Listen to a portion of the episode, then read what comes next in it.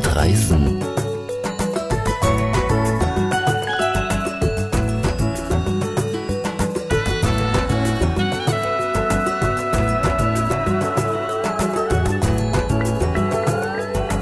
Das erste Reiseradio für Profis im Internet.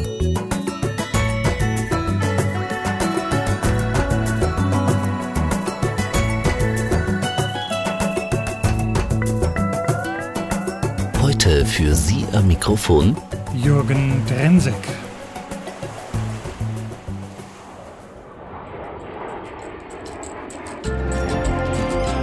Unterwegs am Wegesrand. Begegnungen. Lieber Norbert Fiebig, nach zwei harten Corona-Jahren, aber einem wunderbaren Reisesommer, der hoffnungsvoll und fröhlich war, äh, da möchte man natürlich ungern wieder mal in die Rolle der warnenden Cassandra schlüpfen. Aber wenn man sich die Wirtschaftsprognosen so ansieht, von unterschiedlichster Seite, selbst vom Minister, wenn man sich vorstellt, was an Energiekosten auf die Menschen zukommt, ähm, dann frage ich mich, woher nehmen Sie die Zuversicht, den Leuten nicht zu sagen, es wird ein ganz, ganz schlimmes Jahr für die Reisebranche? Weil der Wunsch zu reisen sehr stark ausgeprägt ist. Das zeigen alle Umfragen, im Übrigen auch für das kommende Jahr 2023. Wir haben gesehen im Sommer sehr starke Nachfrage, da sind wir so gut wie auf dem Niveau vor Corona 2019. Und das muss man äh, auch immer wieder bemerken. Das äh, Touristikjahr 2018, 2019 äh, war das Beste in der Geschichte. Das heißt, die Latte liegt hier relativ hoch. Und die haben wir in, äh, im Sommer 2022 wieder erreicht. Das heißt, die Lust der Leute, der Bürger, unserer Kunden zu reisen ist da und ist sehr stark ausgeprägt. Äh, ja, äh, es wird eine Herausforderung sein äh, hinsichtlich der Konsumnachfrage. Äh, die simple Frage ist, haben die Leute noch hinreichend Geld im Portemonnaie? Und äh, nachdem die Stromrechnung da war, die äh, Nebenkostenabrechnung da war, die hohen äh, Bons äh, im Supermarkt bezahlt worden sind für die äh, höheren, äh, höher bepreisten Lebensmittel. Das ist die, die, die Kernfrage. Und hier ist einmal auch mitentscheidend, was passiert, auch was Herr Habeck heute mit angesprochen hat, mit der Gas- und Energiepreisbremse die für sich genommen ausgesprochen gut ist, ein gutes Signal, äh, was ja auch politisch gewollt ist, dass das die Konsumnachfrage zumindest nicht abreißen lässt. Jetzt ist die Frage, wie wird das äh, entsprechend allokiert? Äh, da müssen schnell Entscheidungen hin. Das dauert nach meinem Geschmack ein bisschen lang. Wir müssen schnell wieder Sicherheit auch bei den privaten Haushalten kriegen, dass die sehen, was sie sich noch leisten können. Ein anderer Aspekt, den, den ich nicht für unbedeutend halte, ist, es gibt ja, die Sparquote war nie so hoch, äh, wie sie heute ist. Das heißt, äh, auf der anderen Seite haben wir eine, haben wir heute gelernt, zehnprozentige Inflation. Das heißt, die Leute sehen, wie ihr Sparvermögen im Wert dahin schrumpft. Und das wird aus meiner Sicht zumindest für 23 noch eine Motivation sein, zu sagen, auch wenn wir vielleicht jetzt ein bisschen überbelastet sind, äh, wir nutzen auch diese Ressourcen, diese Mittel, um uns den Urlaubswunsch, den wir haben, den wir zwei Jahre, zweieinhalb Jahre zurückstellen mussten, jetzt nochmal und wieder zu erfüllen. Also nach dem Motto, Sparbuch ist unsexy, lieber ein bisschen Erlebnisse, die auf die Erinnerungsdatenbank dann einzahlen. Ja, absolut. Es ist insofern unsexy, als dass Sie ja zuschauen können bei der hohen Inflation. Und äh, die Perspektive ist ja so, dass die nicht morgen wieder weg ist. Das heißt, äh, in den nächsten fünf, sechs, sieben Jahren äh, haben sie den Wert mal mindestens halbiert, wenn die Prognosen stimmen. Von daher ist nicht nur unsexy, das Geld da liegen zu haben, es ist in erster Linie unsexy, es schrumpfen zu sehen im Wert.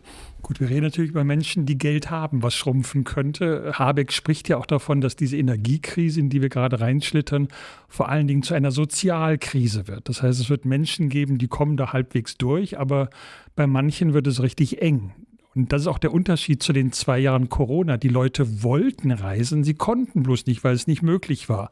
Jetzt werden wir eine Phase haben, im nächsten Jahr vor allen Dingen, wo die Menschen gerne möchten, aber sie können es sich nicht mehr leisten oder viele Menschen können es sich nicht mehr leisten. Also ich glaube, das politische Commitment, das haben wir heute auch gehört, äh, ist ziemlich klar. Äh, Mobilität und Energie muss weiter bezahlbar bleiben, auch für Leute mit durchschnittlichem Einkommen.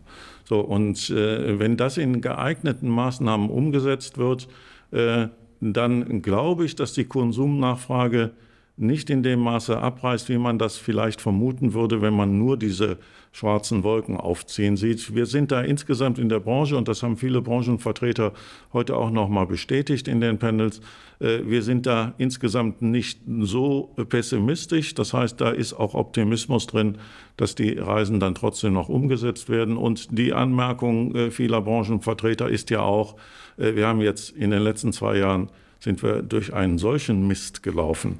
Äh, das kann eigentlich äh, gar nicht mehr getoppt werden und von daher fühlen sich alle ganz gut gerüstet. Die haben im Übrigen ja auch die Zeit der Krise genutzt, sich effizienter, schlanker aufzustellen äh, und sind deshalb wahrscheinlich auch in der Lage, eine volatile Konsumnachfrage entsprechend auch besser in der Struktur zu verkraften. Trotzdem möchte ich nochmal auf diesen Punkt gehen, den ich schon wichtig finde, dass unter Umständen die Gefahr besteht, dass eine Schere jetzt auseinanderdriftet.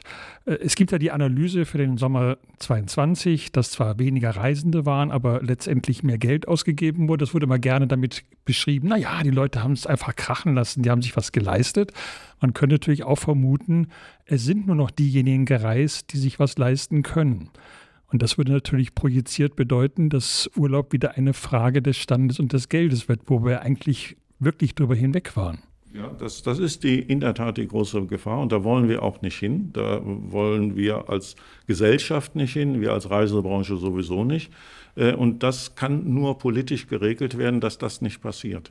Äh, dass hier geeignete Maßnahmen äh, ergriffen werden, äh, dass zumindest mal in dem Mittelbereich der Durchschnittseinkommen, dass, sich man, dass man sich da noch eben die Mobilität, Mobilität leisten kann. Das ist ganz entscheidend, nicht nur für Mobilität, sondern insgesamt auch für die Konsumausgaben. Wenn ich den gesamten Einzelhandel angucke, es darf nicht passieren, dass die Konsumnachfrage abreißt. Wir werden in dem Maße, wie sie abreißt, strukturelle Schäden haben, die zu reparieren immer eine sehr, sehr lange Zeit brauchen. Und äh, wir haben im Übrigen auch gesehen, das, ist, das begründet vielleicht noch mal ein bisschen den Optimismus auch unserer Branche. Äh, Reisen sind eher das Letzte, an denen die Leute sparen. Das haben wir auch in der Rezession, wir hatten ja schon ein paar Rezessionen äh, vor bzw. hinter uns. Das haben wir gesehen, dass äh, gerade auch in diesen schwierigen Zeiten, wenn Sie äh, auf die Beliebtheitsliste oder auf die Liste gucken, wofür wollen die Leute ihr Geld ausgeben, Reisen war immer ganz oben äh, und das äh, macht sicherlich auch noch ein bisschen optimistisch. Der DRV hat ja einen guten Einblick, was so im Veranstaltergewerbe los ist.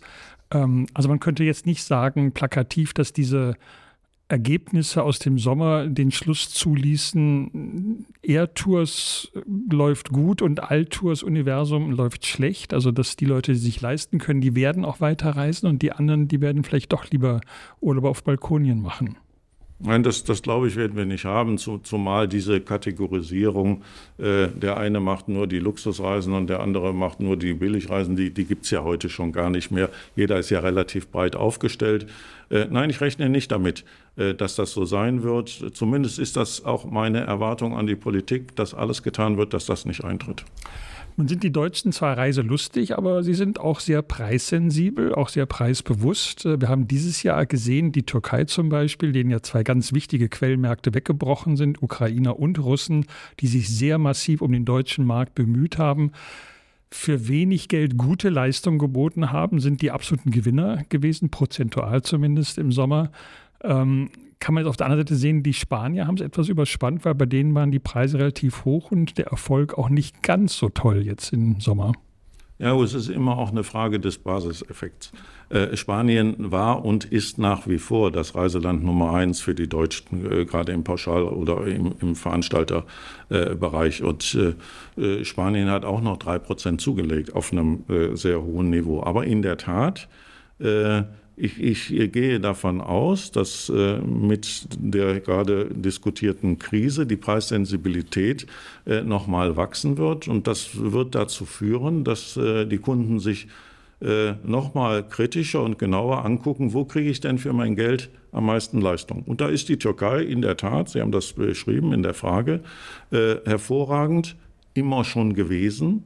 Äh, besonders attraktiv für äh, Familien mit Kindern waren sie sehr attraktiv, aber auch äh, die Destination nebenan, die, die äh, Griechenland hat sich mit 22 Prozent plus äh, ausgesprochen gut entwickelt. Und auch Ägypten, was auch ein sehr gutes Preis-Leistungs-Verhältnis hat, ist sogar im Sommer um 8% gestiegen, untypisch, weil das ja eher ein Winterreiseziel ist. Was wir im Übrigen auch beobachten, und ich vermute, dass sich das weiter ausprägt, wenn wir über Preissensibilität sprechen oder sagen wir mal Budgetsicherheit, äh, dass Angebote, die in einigen Destinationen stärker äh, ausgeprägt sind als in, in anderen, äh, All-Inclusive-Angebote an Attraktivität und an Nachfrage gewinnen werden, weil die eben sicherstellen, äh, dass ich vorher ein festes Budget habe, was dann auch eingehalten ist und ich weiß genau, was ich mir leisten kann und das wird auch nicht überschossen werden. Also auch solche Produkte werden sicherlich einer hohen Nachfrage sich äh, auch in Zukunft erfreuen.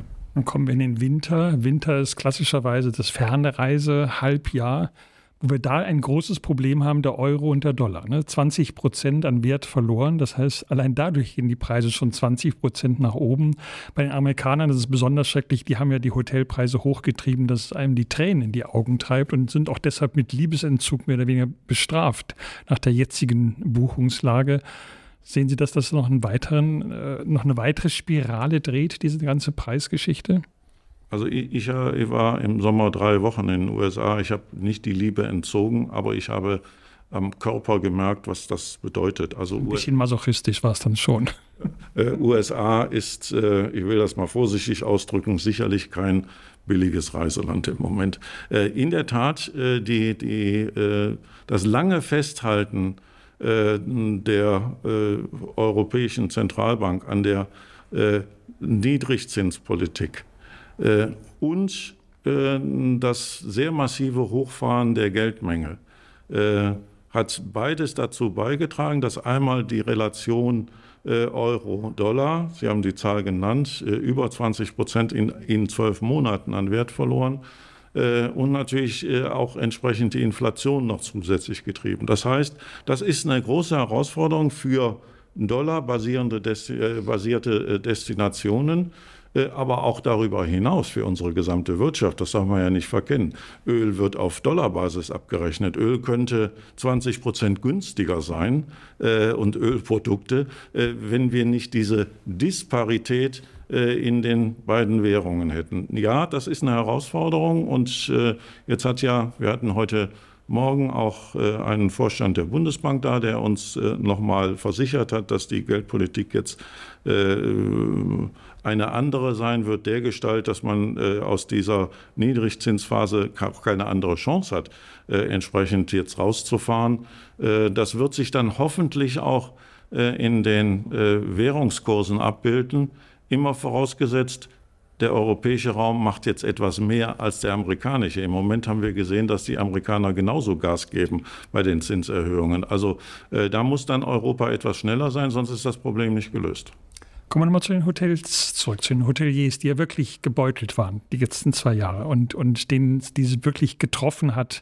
Nicht nur, dass die Preise hochgingen, sondern auch das Personal weggelaufen ist, die jetzt kaum noch Fachkräfte haben.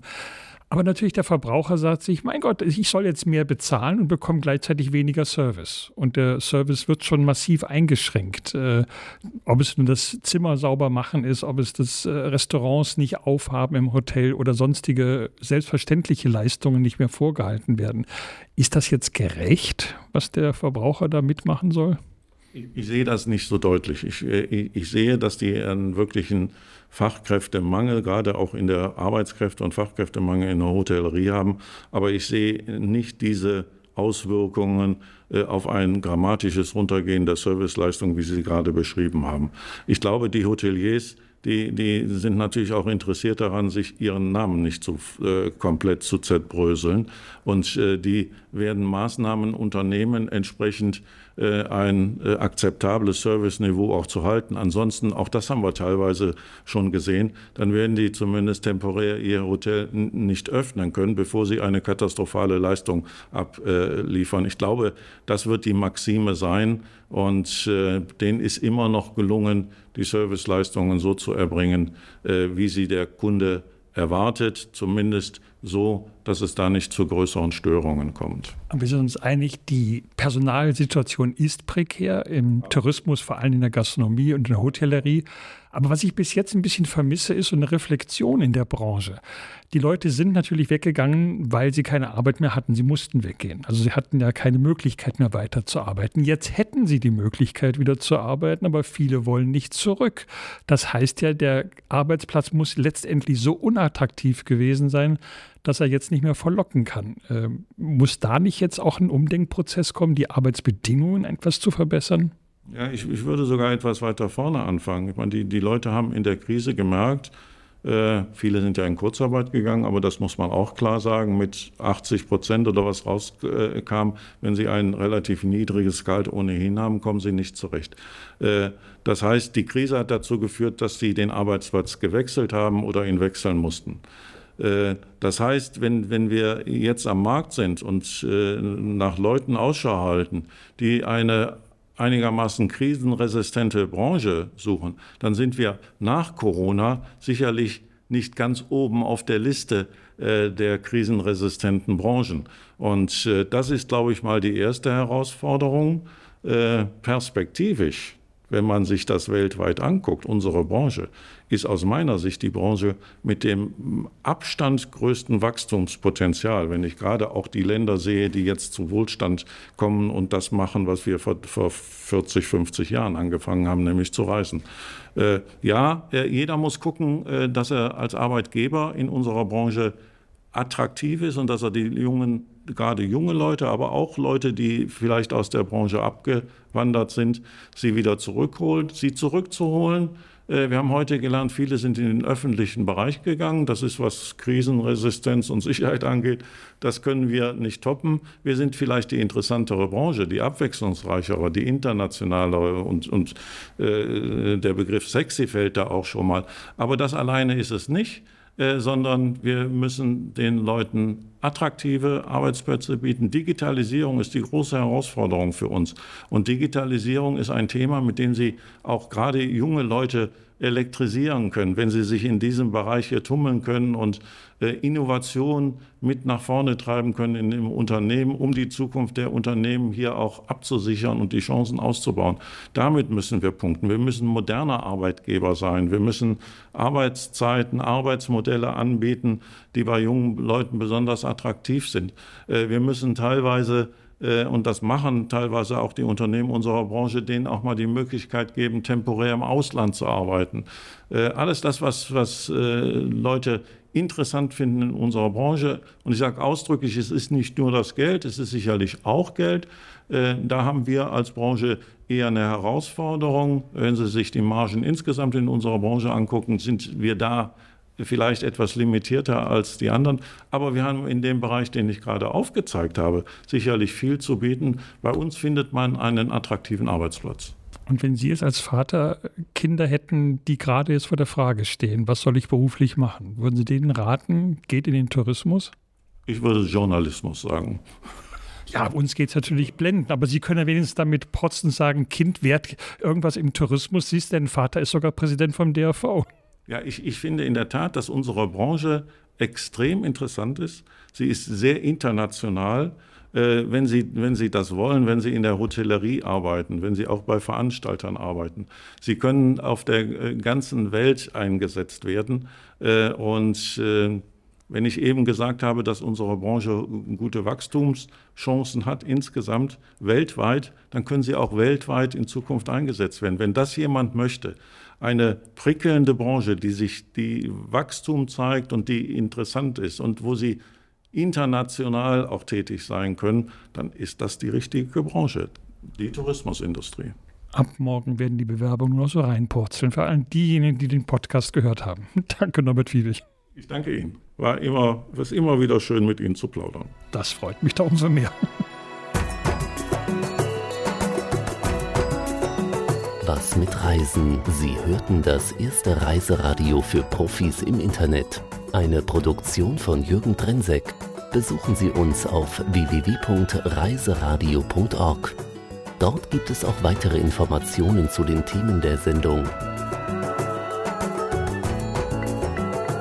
Übrigens, Reiseradio lässt sich ganz leicht als Podcast abonnieren.